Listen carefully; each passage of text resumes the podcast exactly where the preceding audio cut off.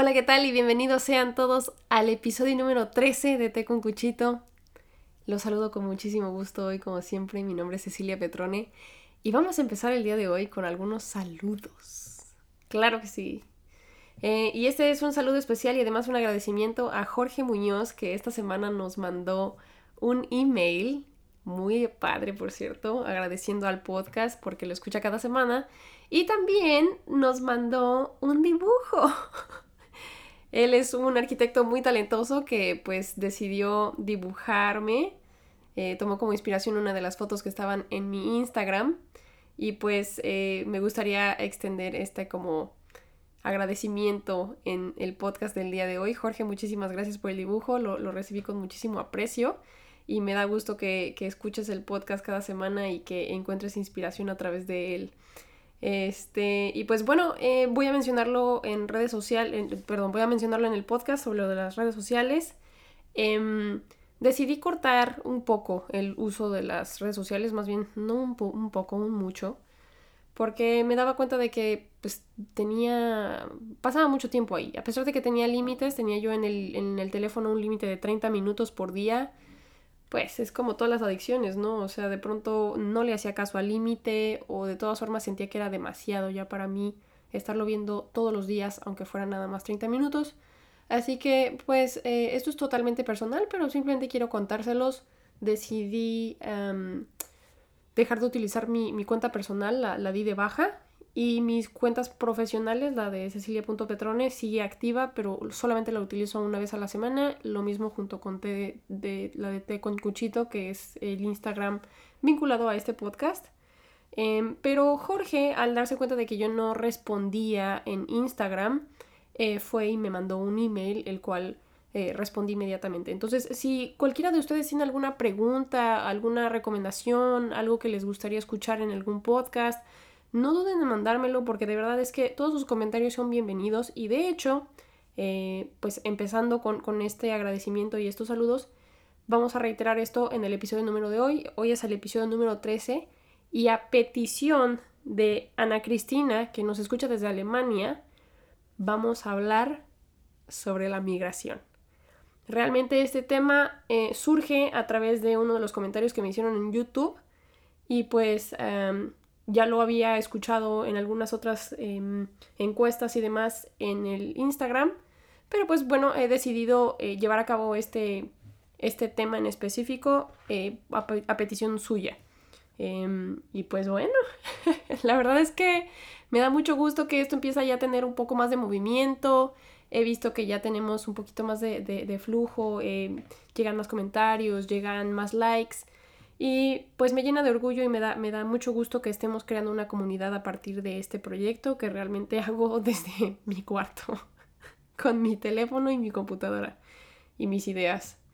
Pero esto no es nada más para mí, realmente hago esto también para ustedes y por ustedes. Y pues es muy chistoso porque creo que esta semana va a ser un tema que va a resultar muy fácil para mí porque lo estoy viviendo. Es algo que, estoy viviendo en carne propia y que además tengo muchos ejemplos por mis papás y por, por tíos que viven acá en Nueva York también y que fueron una de las razones por las cuales me mudé. Así que, pues vamos a, vamos a empezar por ahí. Em, ¿Qué es lo que sucede cuando decides dejar el nido? Saltar al vacío a una nueva realidad, a una nueva cultura, a un nuevo idioma. Y mayormente esos saltos los vas a dar solo. ¿Qué es lo que sucede? ¿Y qué pasa antes de que des el gran salto? ¿Qué es lo que te empuja a decidir eh, aventarte? Pues bueno, vamos a, vamos a empezar. En mi caso, voy a, voy a enfocarme en lo que sucedió conmigo y ya después les relataré más o menos qué es lo que he visto en otras personas. Yo nací en Estados Unidos porque mis papás fueron inmigrantes. Mis papás se casaron jóvenes y no encontraron muchas opciones para trabajar en México. Y uno de mis tíos ya estaba del otro lado y les ofreció em, casa y trabajo de este lado. Y pues mis papás sin pensarlo dos veces dijeron tenemos visa, tenemos una vida por delante, somos jóvenes, pues vámonos para allá. En ese momento ellos se acababan de casar, no tenían hijos ni nada y, yo creo que pues no solamente porque eres joven y se te hace fácil, sino porque de verdad ves una oportunidad de hacer las cosas mejor, pues te lanzas.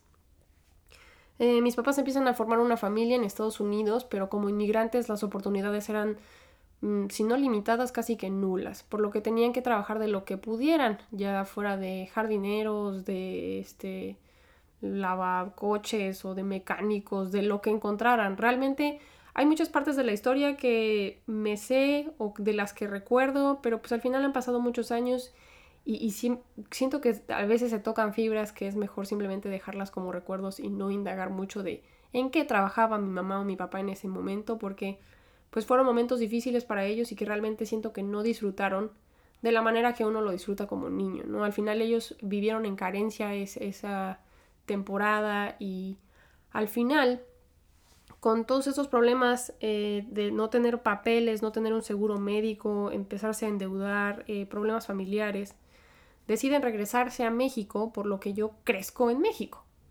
y por lo cual, de, lo cual estoy sumamente agradecida. Yo realmente agradezco tanto haber crecido en México porque yo veo cómo crece aquí la gente y pues no, o sea, me, da gusto tener ese punto de comparación del tercer mundo y el primero, ¿no? Y poder vivirlo eh, a distancia y, observar los dos planos, ¿no? O sea, creo que tengo una, esa bendición de, de, poder ver las dos cosas. Pero bueno, mis papás no logran encontrar estabilidad en Estados Unidos y mucho es porque no tienen papeles.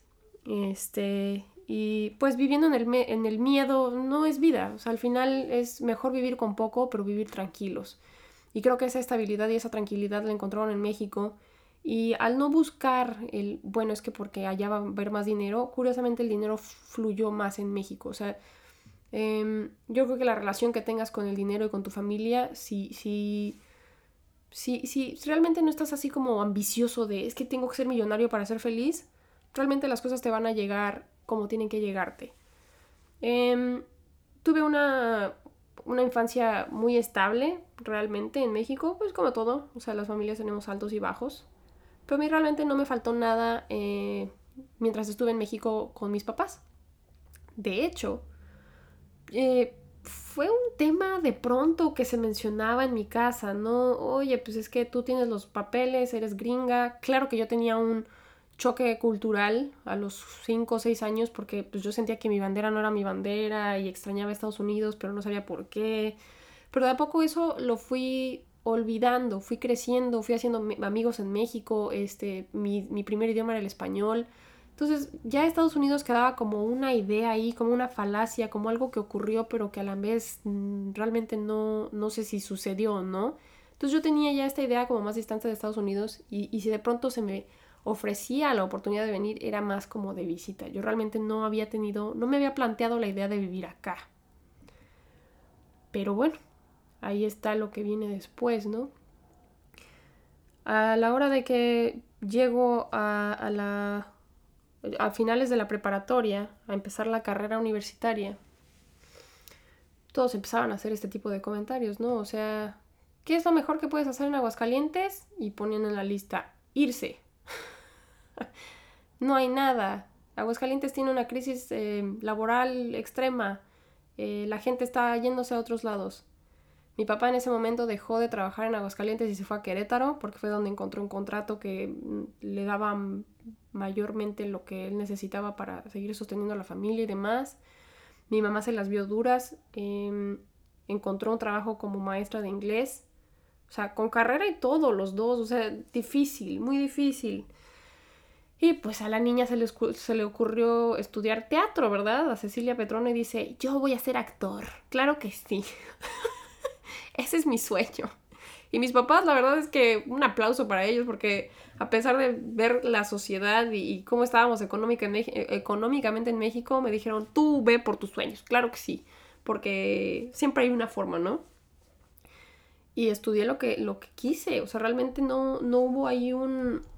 Ay, perdón, voy a prender esta luz porque siento que se está poniendo muy oscuro y para los que nos ven en YouTube, pues hay que hay que tomarlos en cuenta, ¿verdad? Porque pues, esto es un podcast y de pronto yo aquí como merolico nomás hablo y hablo, pero luego el video no se ve tan padre. ¿Qué digo? ahí, nada más para que no, no estemos en las penumbras. Pero bueno, les digo, este, yo decido estudiar artes. Soy feliz con mi carrera, la verdad, no me arrepiento de absolutamente nada.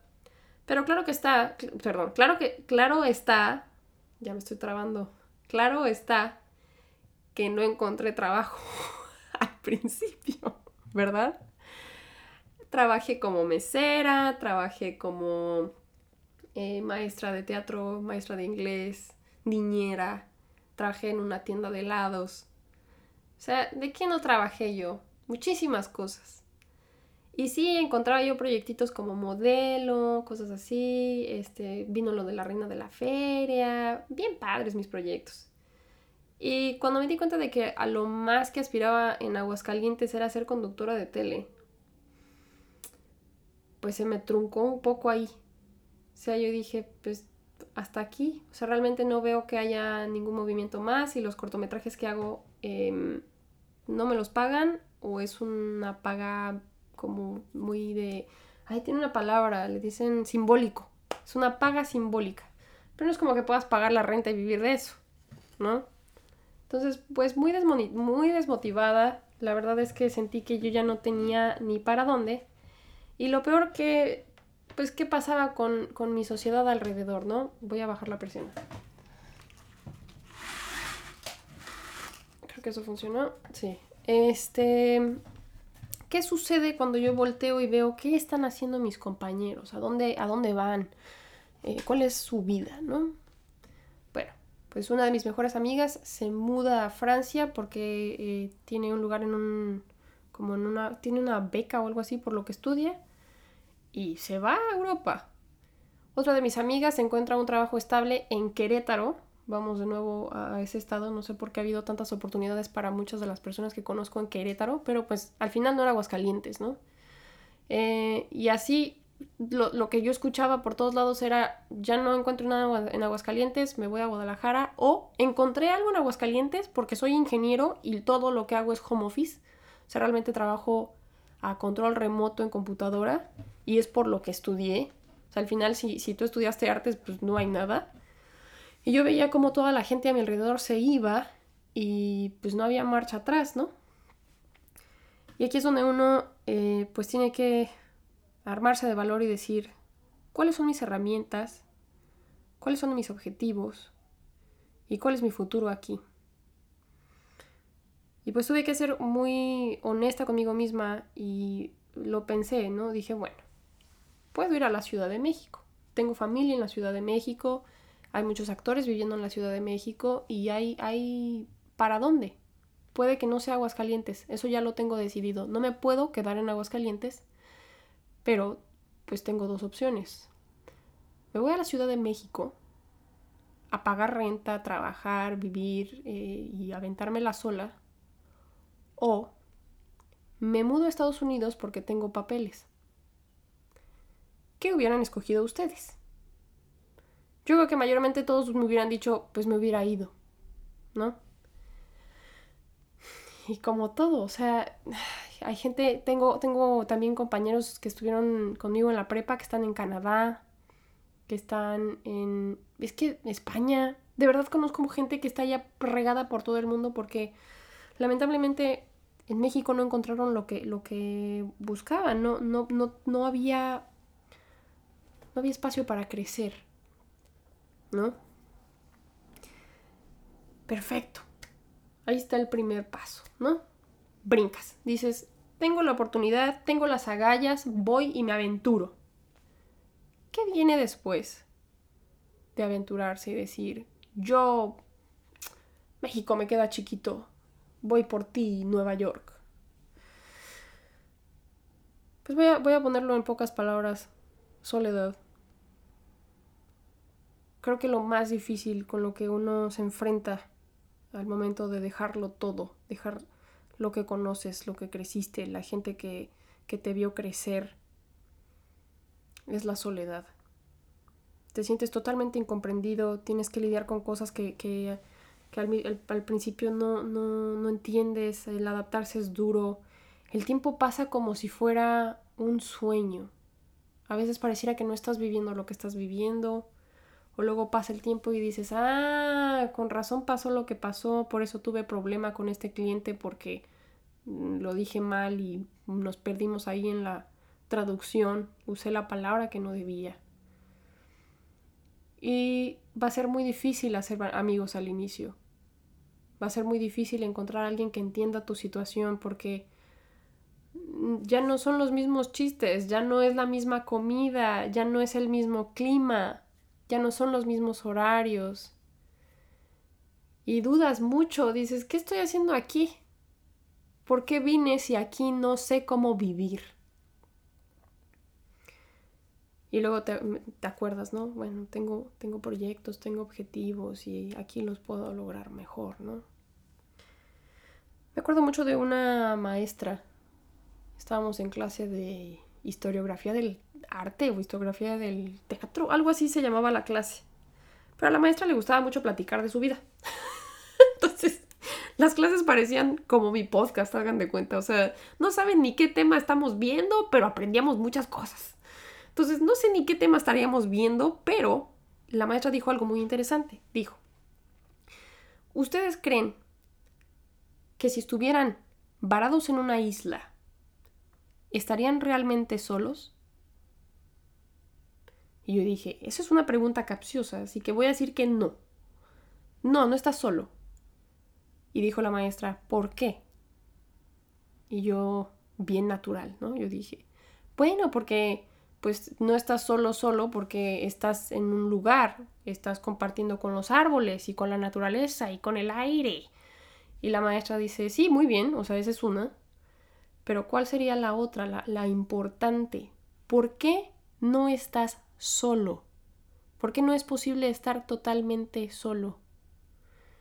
Pues todos nos quedamos así como de, pues no, no entiendo, o sea, estás solo, o sea, realmente no hay nadie ahí contigo. Y ella dice, no porque cargas contigo a toda la humanidad.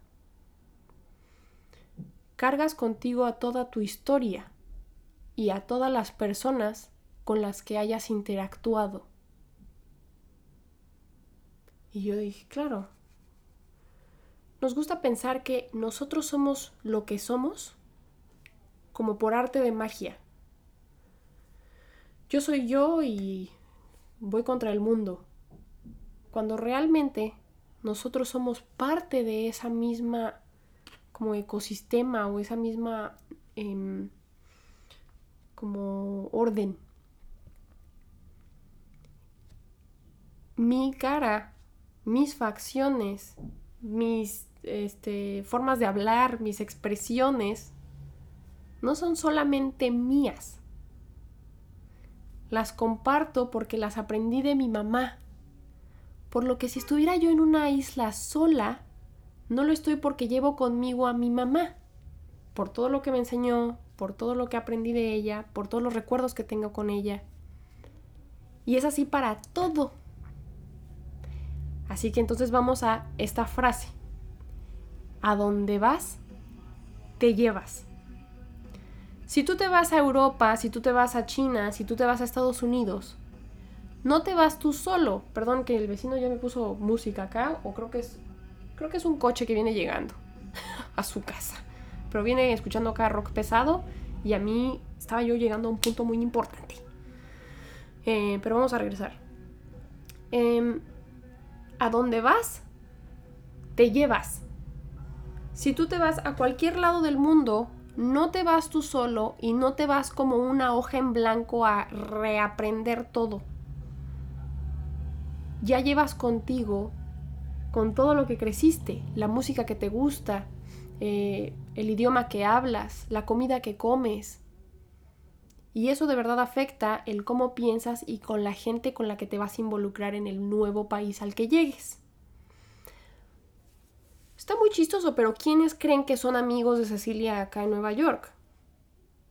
Los inmigrantes.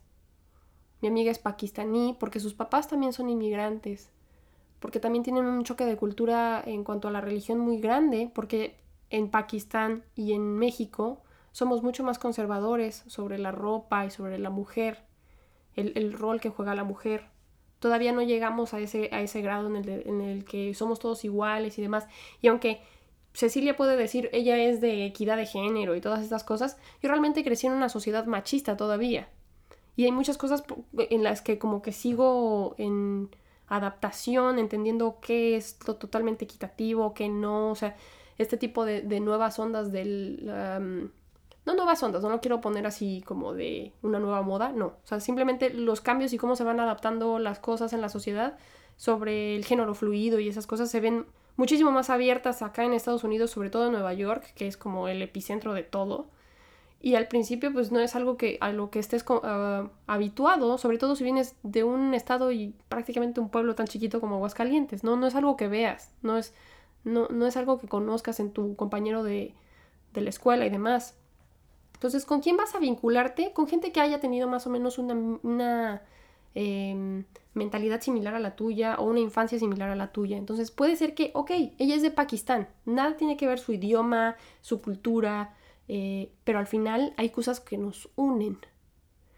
Ahora, este, otros de mis amigos, Colombia, eh, Guatemala, em, Ecuador, somos latinos a final de cuentas, ¿no? Y ya llevan 20 años viviendo acá, ya tienen hijos, ya son tercera generación. Pero algo, las raíces, nos unen y nos vuelven parte de ese grupo. Y ahí, como cuando vas a una fiesta, ¿no? Que todos llevan un poquito de algo, que dicen, ay, vamos a hacer fiesta. Tienen un nombre. No me acuerdo el nombre. Pero bueno, son de esas fiestas donde no nada más el, anfitrión pone eh, la comida, él pone la casa, ¿no? Y de repente fulano trae las papitas y luego el otro trae arroz y luego el otro trae las tortillas y entre todos hacemos una gran fiesta, pero luego entre los guisados que trajo una señora y la otra pues no combinan y ahí estamos comiendo quién sabe qué. Hagan de cuenta que así se está convirtiendo el mundo, sobre todo en estas grandes ciudades a las que llegan muchos inmigrantes como yo. Y es chistoso ver que tú piensas que eres el único que se está intentando adaptar a una sociedad siempre cambiante, cuando en realidad tú también estás aportando a ese cambio constante, con lo que te traes.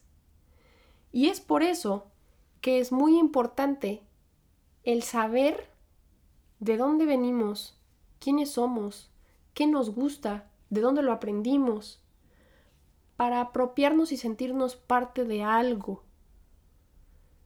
Es muy padre de pronto decir, ah, yo de aquí soy y esta es mi bandera y así hablamos nosotros y así nos comportamos nosotros.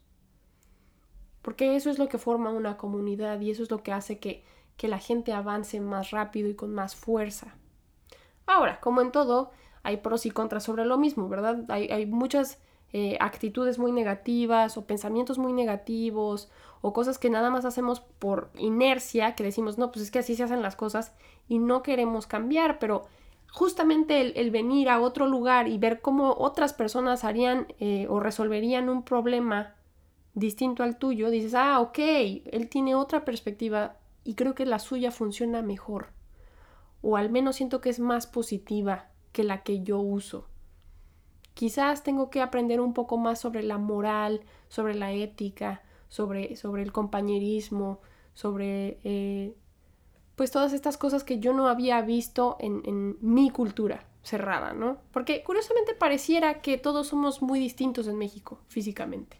De hecho aquí lo, lo recibo todo el tiempo. Oye, es que tú no pareces mexicana, yo pensé que eras suiza, o pensé que eras francesa. Porque como me güerita, y piensan que todos los mexicanos son el estereotípico, pues ni siquiera lo quiero mencionar. O sea, ustedes saben qué piensa la gente de cómo debería verse un mexicano a la fecha. O sea, es, un poco triste, es un poco así como cansado de decir, sí, sí, soy mexicana, mi primer idioma es el español.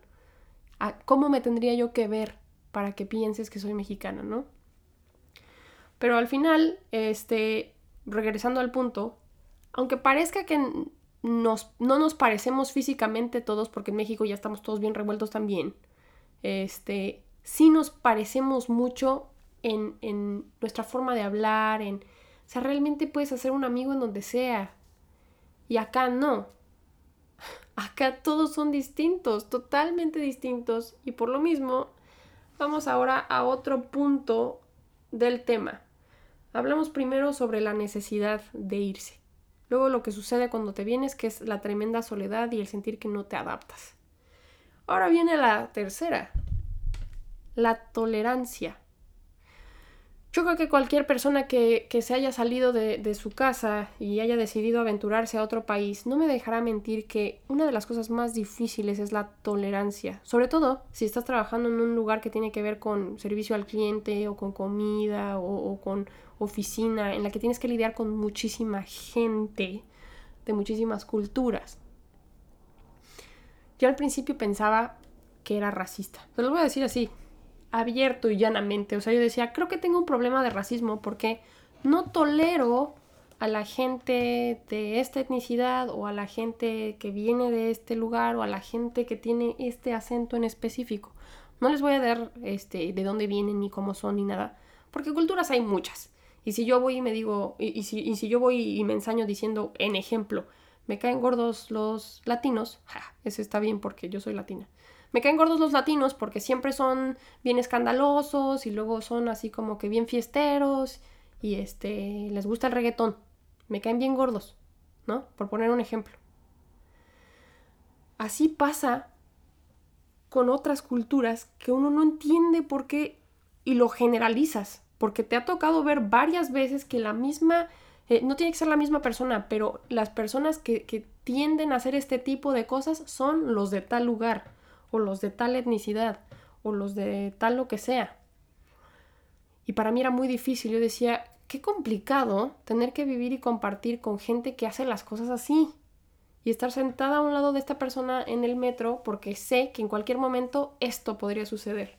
O esta persona me tocó como compañero de cuarto y ya tengo estas ideas de, uy, seguramente va a hacer esto, esto y esto porque es de tal lugar. O su mamá es de tal lugar. ¿No? Y yo al principio, esto, yo no, esto lo estoy diciendo abiertamente, abiertamente, pero yo pensaba que yo tenía un problema. yo decía, esto no lo puedo decir a los cuatro vientos porque me van a tachar de supremacista blanca, ¿verdad? Sobre todo por mis facciones. Pero ya conforme pasó el tiempo y empecé a hacer amigos acá, em, es normal. A todos nos pasa. Es, difícil para todos. Es choqueante para todos. No nada más para mí, la mexicana. No. Me acuerdo el día que tuve que, este, esta es una anécdota que pues, nada tiene que ver, pero me acuerdo que mi camioneta, yo tenía una camioneta porque vivía en un pueblito más alejado de la ciudad. Y a la hora que me mudé para acá, pues no necesitaba el coche y estaba gastando mucho en él y dije, pues lo voy a vender. Y se lo vendí a un judío. Ya ven cómo son los judíos que pues tienen, este, rezan a ciertas horas, este, comen cierta comida y pues tienen ciertas cosas en su cultura que tienen que ver con el cómo se trata un hombre a una mujer, etcétera, etcétera. Y pues yo no lo había pensado, pero claro que fue una venta muy difícil.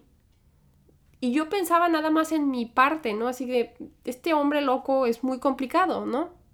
Pero ya que venía yo de regreso en el tren a mi casa, con mi dinero en la bolsa y todo, y yo ya me había sentido como toda una victoriosa, no sé qué sucedió que como que me, puse a pensar en su perspectiva. Yo dije, ¿cómo habrá visto este señor, cómo lo habrá vivido ese, ese intercambio, esa, ese, ese trueque conmigo? ¿Qué habrá pensado? Qué difícil hacer negocios con una escuinclita mexicana, ¿no? ¿Quién sabe? Porque al final este, pues todos somos humanos y demás, pero sí somos muy distintos en muchas cosas.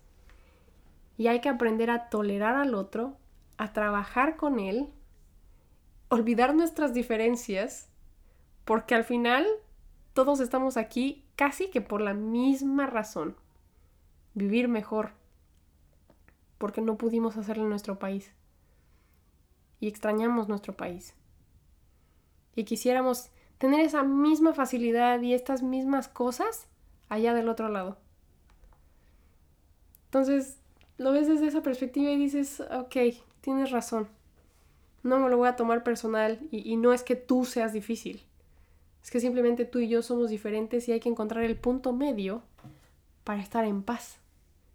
Que además, ya que te abres y dices, esta persona no está haciendo nada contra mí, simplemente él así es y yo tengo que también bajarle dos rayitas a mi, a mi cultura y a mi tradición, Este, puedes realmente crear amistades muy interesantes con la gente. Se aprenden muchas cosas de, de cómo hacen las cosas los demás, cómo piensan, cómo viven.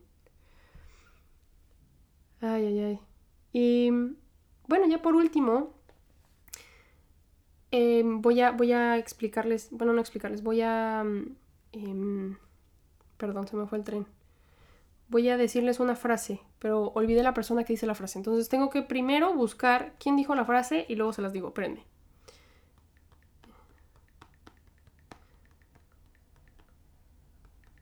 Cuánto silencio.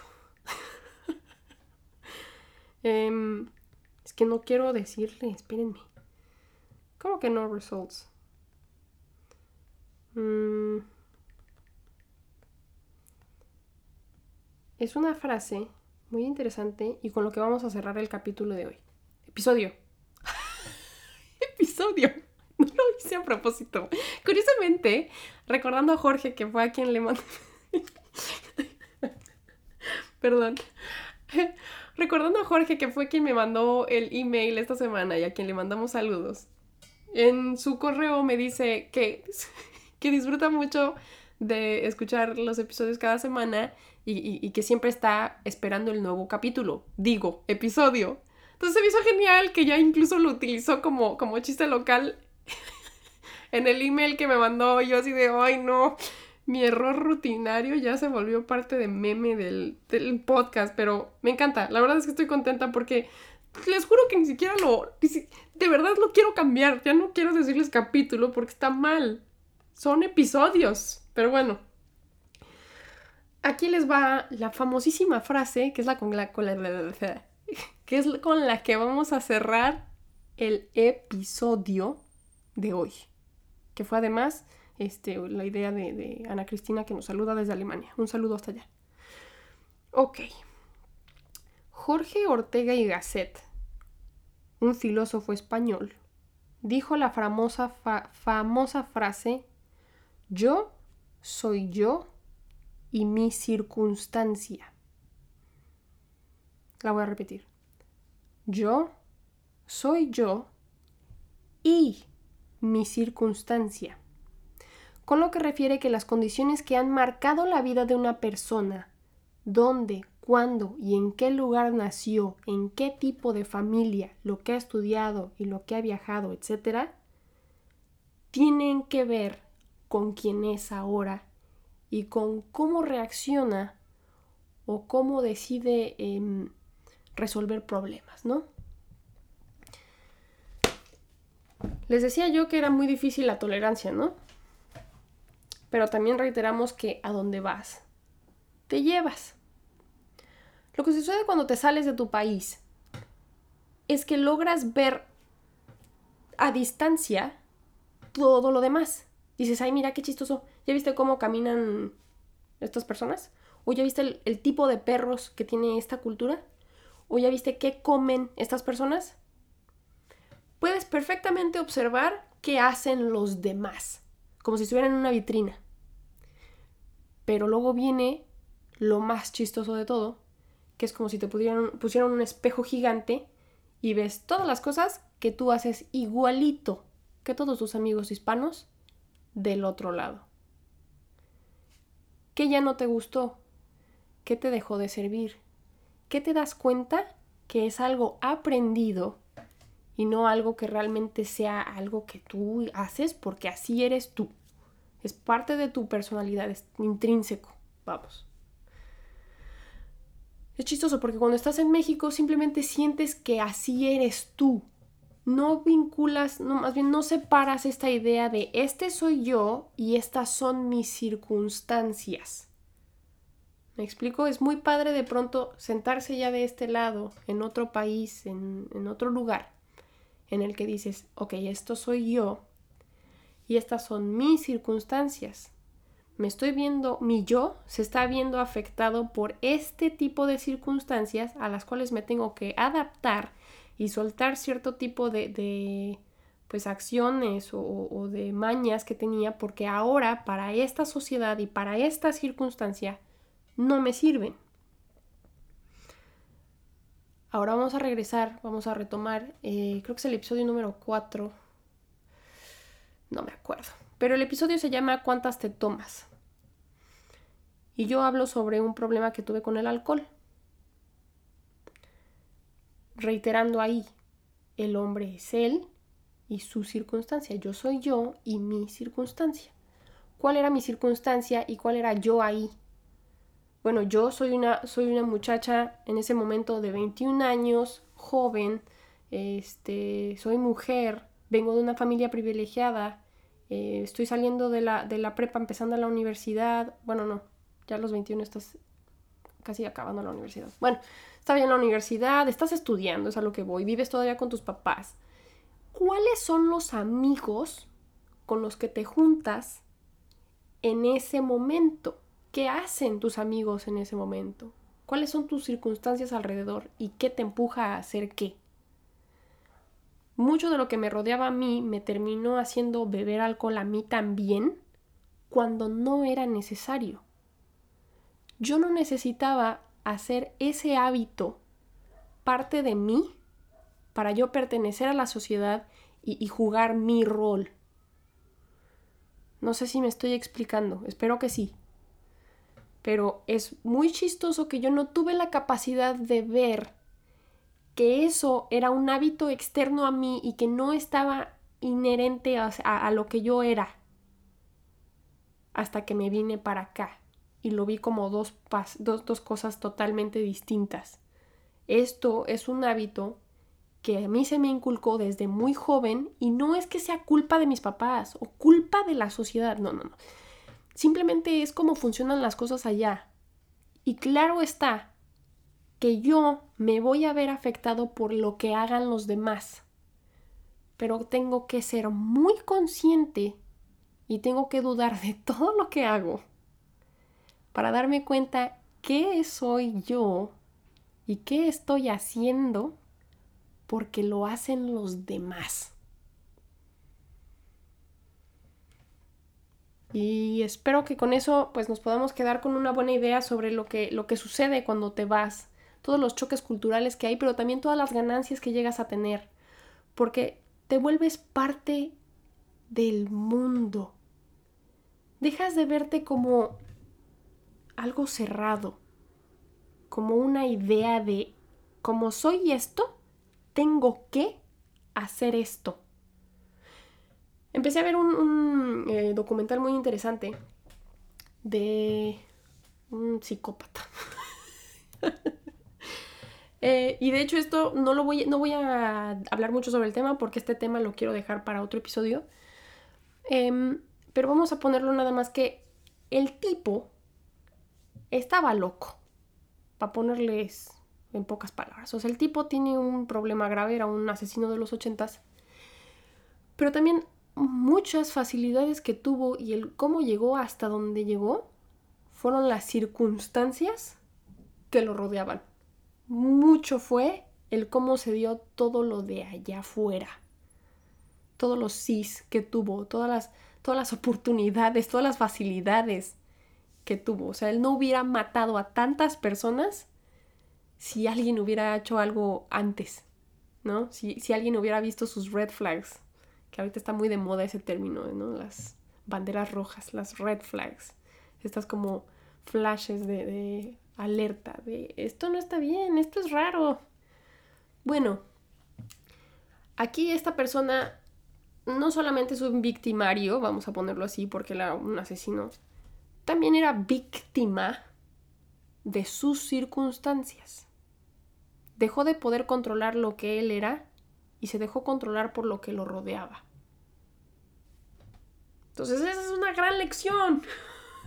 A eso quería llegar encuentren su yo. Yo sé que suena súper complicado. Yo todavía no lo encuentro. Yo, yo, yo, yo, mucho yo el día de hoy. Aún no logro concretar al ciento por ciento qué tan poquito soy, porque créanme que entre más capas vas quitando, más cuenta te das que somos mínimo. Somos muy mínimo si yo hubiera nacido en otro país, en otra época, con otra cara u otro género, no sería la misma persona que soy, por mucho que mi alma siguiese siendo la misma. Hay que saber aprovechar, ¿no? El privilegio con el que nací, la educación que tuve, el idioma que hablo, pero hasta dónde me está controlando a mí en el hecho de que hay hábitos y cosas aprendidas que no solamente aparte me afectan a mí, sino que afectan a otros. Y que voy, regresando a lo que dije, a donde vas, te llevas. No importa que te mudes a Francia o a China o a Chicago. Hay muchas cosas que vas a venir acá y las vas a hacer exactamente igual. Y por mucho que estés en el gran primer mundo y quieras aprender a hacer las cosas como lo hacen los grandes empresarios o los grandes artistas, tienes que aprender a soltar las cosas que no te sirven porque aunque las hagan en tu país y en tu cultura, no van a lograr que llegues al objetivo que quieres. Y ahora, vamos a cerrar entonces con lo más importante. No te tienes que salir no tienes que ir muy lejos para darte cuenta de esto. Solamente tienes que ser muy observador. Sí, para mí fue más fácil porque me vine a Nueva York y lo pude ver en persona, con otra gente, eh, con otras situaciones, en el trabajo. Pero créanme que no importa en dónde estén y que no tienen que ir muy lejos, para empezar el ejercicio ustedes también. Y que pueden cambiar desde adentro la sociedad en la que ya viven. Y que gracias a Dios tenemos muchísimo acceso a muchísima información, a muchísimos videos, a muchísimas películas, a muchísimos otros podcasts, para que escuchen cómo piensan y qué dicen las personas que están en otro país porque pareciera que es mucho otro mundo, pero no, realmente es nuestro vecino. ¿Qué podemos aprender de nuestro vecino? Y permitirnos eh, aprender de los demás. Y bueno, ya. Ahí está el episodio número 13. Migración. Vamos a ponerle migración porque Ana Cristina puso, estaría padre que hablara sobre migración. Sé que hablé de muchas otras cosas, hablé Digo, yo siempre me voy acá como muy filosófica, como muy reflexiva sobre lo que sucede cuando haces algo en específico. Pero creo que está padre, creo que, creo que em, el, el, cuestión de salirse físicamente de un lugar también requiere mucho de salirse mentalmente y emocionalmente de donde uno se siente atrapado y que no puedes moverte de ahí. Entonces, por eso también los, los invito a que no importa, es que llevo aquí toda mi vida, llevo 40 años viviendo en Aguascalientes, ¿no? Por ejemplo, aquí nací y aquí me voy a morir. Padrísimo está. Aquí hay gente que se llama Native New Yorkers y han nacido, crecido y se van a morir o ya se murieron en Nueva York. No salieron de la gran manzana en toda su vida, pero aprendieron mucho y fueron grandes personas. e hicieron lo que les tocaba hacer en el lugar y en el momento en el que les tocaba hacerlo. Entonces no se sientan... Ay, perdón. Em, ¿Qué hice? Ahí está. Ay, me asusté. Creo que ustedes no lo escuchan, pero mi computadora hizo un brinco acá. Ya había pasado. En el video se va a ver cómo me asusto. y, cómo pauso el video acá. Pero en el podcast no se va a ver. Este, anyway, hasta perdí la onda de lo que estaba diciendo. Este, híjole, se me fue la onda. Mm, bueno, estaba yo hablando de los nativos neoyorquinos, ¿no? Hicieron lo que, lo que les tocaba hacer en el lugar que les tocaba hacer. No se tuvieron que salir muy lejos. Entonces, muy probablemente a ustedes también les toca quedarse en donde están. No van a ser grandes viajeros del mundo. No tienen que ir a Suiza para darse cuenta de que hay muchas cosas que pueden cambiar, que pueden aprender de los demás y, de, de las cosas que pueden salirse emocionalmente o mentalmente. ¿Ok? Sí, creo que, eso es, creo que eso es a lo que quería llegar. Y está padre viajar. Si tienen la oportunidad, viajar siempre es muy bueno, siempre es, muy enriquecedor. Em, pero no siempre es necesario.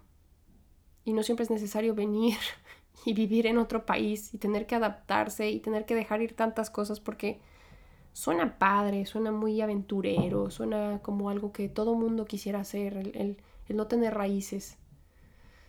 Pero también es muy doloroso a ratos, también es, muy pesado, también es, es muy triste te sientes suelto, te sientes... Em, no estás arraigado a nada y a nadie. Y a veces eso llega, llega a generar mucha duda emocional y psicológicamente. Así que espero que esto les ayude a aprender un poco sobre la migración en general, que, les deje algo, que, que, los deje pensando sobre todo.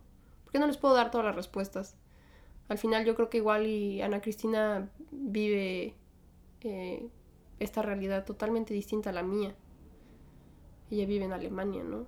¿Quién sabe qué habrá en Alemania? ¿Quién sabe? Igual, igual y habrá muchas cosas que, dije que, que le retumben y digan, sí, esto sucede también acá. Pero regresamos a lo mismo.